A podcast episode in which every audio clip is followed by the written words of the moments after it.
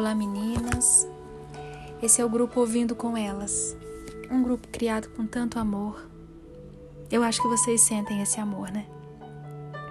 Eu sou a Josi Martins, estamos na leitura do nosso livro, segundo volume do livro Pés como os da Costa nos Lugares Altos, que olha, foi um fenômeno de Deus sobre as nossas vidas. Quantas mulheres impactadas.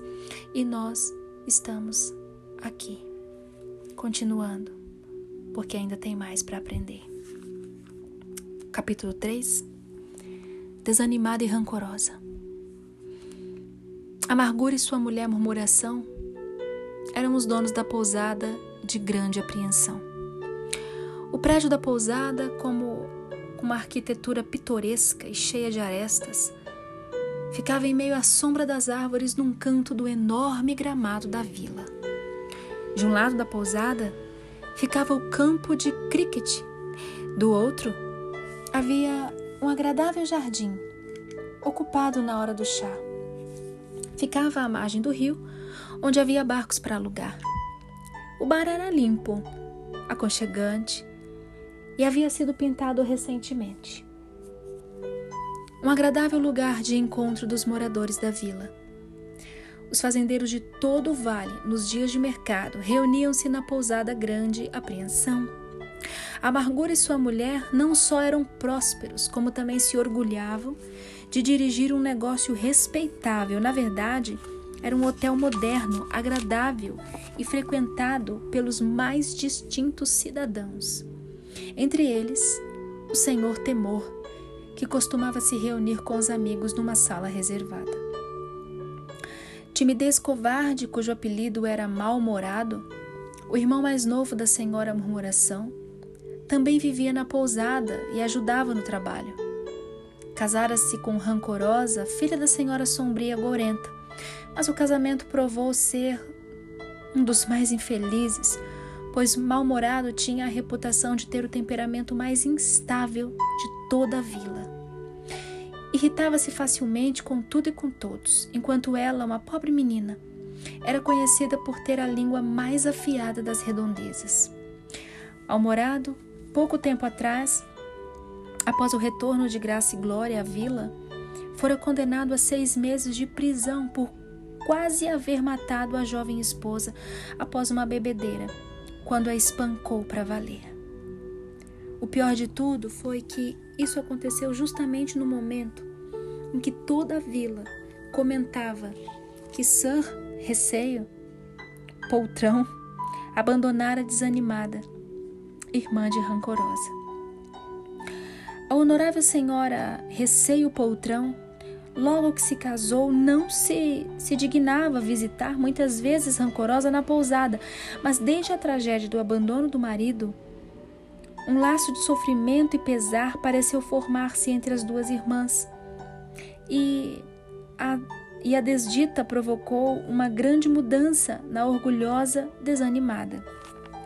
Desde a doença da irmã, ia todos os dias ao sótão o mais furtivamente possível para ver o que podia ajudar e confortar a rancorosa. Talvez o resultado visível dessa atitude não fosse de grande valia, já que desanimada sempre desprezava os afazeres domésticos e não sabia quase nada de limpeza, cozinha ou enfermagem. Também tinha pouco conforto verbal a oferecer. Fazia tudo em silêncio e com tristeza. Era um ritual mais melancólico que o seu próprio nome. Mesmo assim, aquelas visitas diárias eram o único raio de luz, se é que podemos considerá-las de alguma forma reconfortantes na infeliz existência da irmã. A constatação de que pelo menos uma pessoa no mundo se importava com ela era um conforto para a alma da pobre e desamparada moça. A senhora sombria gorenta estava tão arrasada com as humilhações e desgraças que haviam se abatido sobre a sua família inteira que não havia meio de convencê-la a sair de casa e a encarar os olhares de curiosidade ou até mesmo de pena dos vizinhos. Apesar disso, preparava e mandava pequenas porções de comida para a filha, sopas, caldos, ovos ou alguma coisa de que pudesse se privar. Desanimada, também não queria, como a mãe, enfrentar os olhares dos vizinhos.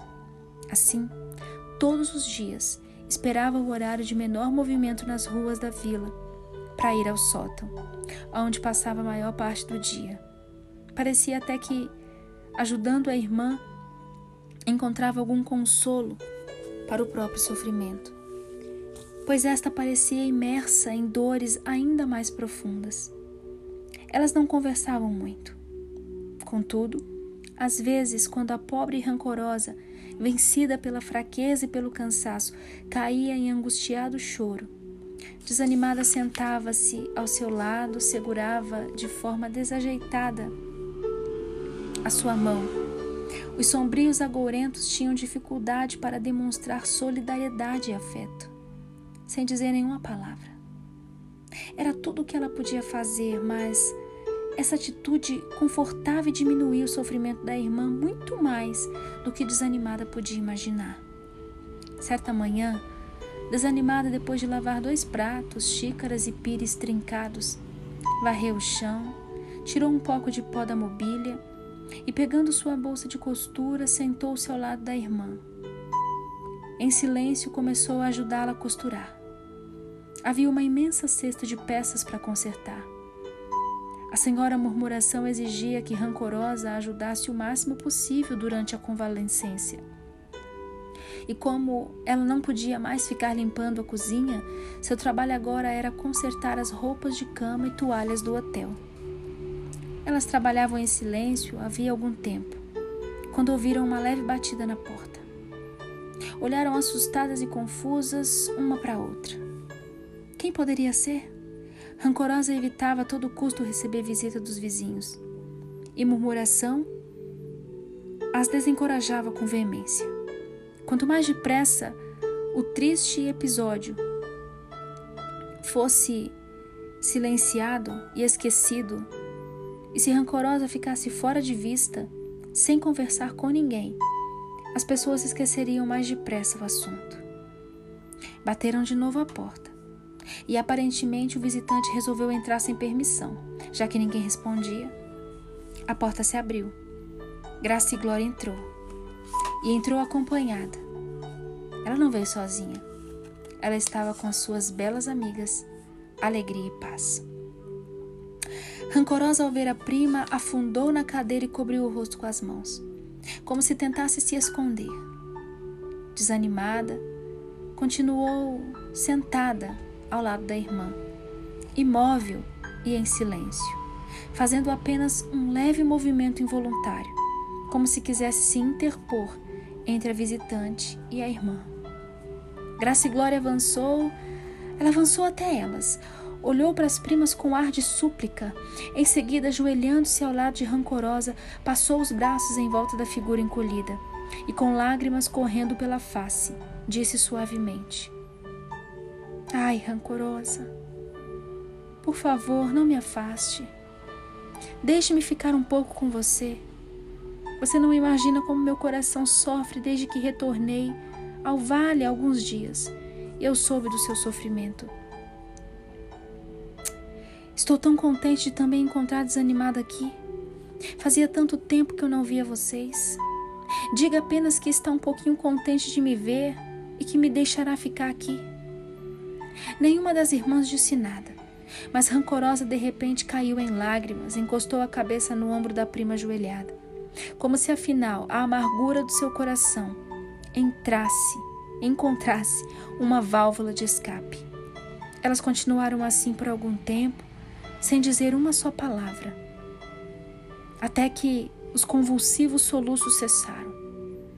Graça e Glória pegou um lenço, enxugou a face molhada da prima e a beijou repetidas vezes.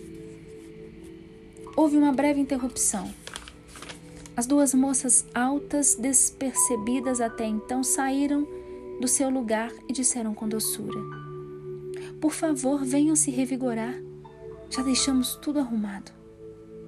Desanimada e rancorosa, olharam para cima surpresas e se encolheram, como se estivessem com vergonha ou sem graça. A mesinha feia e descascada estava coberta com um pano. Sobre a mesa havia um vaso no qual foram arrumadas algumas flores de aroma suavíssimo, brancas, brancas como a neve, e com uma coroa dourada no centro. Além das flores, havia pratos com morangos silvestres e mirtilos. Outro prato continha damascos, maçãs e romãs. Havia ainda um pão, um pouco de manteiga macia e um favo de mel fresco. Quitutes que jamais haviam entrado naquele sótão soturno, nem no lúgubre chalé da senhora sombria, agorenta. Era o suficiente para despertar o mais débil apetite. Paz estava perto do fogão, derramando água fervente no bule de chá e alegria segurava uma garrafa de leite fresco em uma das mãos e um pequeno pote de creme na outra. Rancorosa olhou para a irmã e, espantada com tanta surpresa, não encontrou palavras para dizer. Assim, desanimada, falou com uma voz que tentava imitar o antigo tom arrogante. A gente não pode aceitar caridade, como se. Como se. Como se fôssemos. E parou. Como se não conseguisse terminar de pronunciar o nome da prima. E acrescentou com voz trêmula: Como se fôssemos pedintes, graça e glória. O que na verdade nós somos, acrescentou rancorosa. Isso não é caridade, disse Graça e Glória, com uma risadinha. Colhemos esses morangos e mirtilos. Hoje de manhã nos lugares altos. Antes de descermos para o vale, as outras frutas são do jardim do rei. E o mel da colmeia real, as minhas queridas primas. Ah, Ninguém pode achar que está aceitando caridade quando o presente é de um rei. As irmãs olharam uma para outra, rancorosa cujo apetite não fora despertado por nada em sua doença e fraqueza. Olhou com desejo para as frutas frescas com a adorável mesa. Desanimada, percebendo o olhar da irmã, levantou-se e, pegando-a pela mão, disse simplesmente: muito obrigada a vocês. Rancorosa está tão doente, tão fraca, que seria um absurdo recusar a oferta. Como ela disse, não temos o direito de ser orgulhosa. As três sentaram-se à mesa. Alegria e paz serviram-nas com desembaraço e amabilidade. Como primeiro ato, cortaram o pão em tentadoras e finas fatias. Depois serviram os morangos com creme. Enquanto elas comiam. Alegria preparou as maçãs e as romãs, e paz, os nutritivos e deliciosos ovos mexidos. Rancorosa, a despeito de estar vivendo naquele sótão miserável, sentia-se como uma rainha lisonjeada. Com finos quitutes, um leve colorido surgiu em sua face e uma pequena luz brilhou em seus olhos. A gente continua amanhã. Que será que vai acontecer nesse banquete aqui? Esse banquete de misericórdia.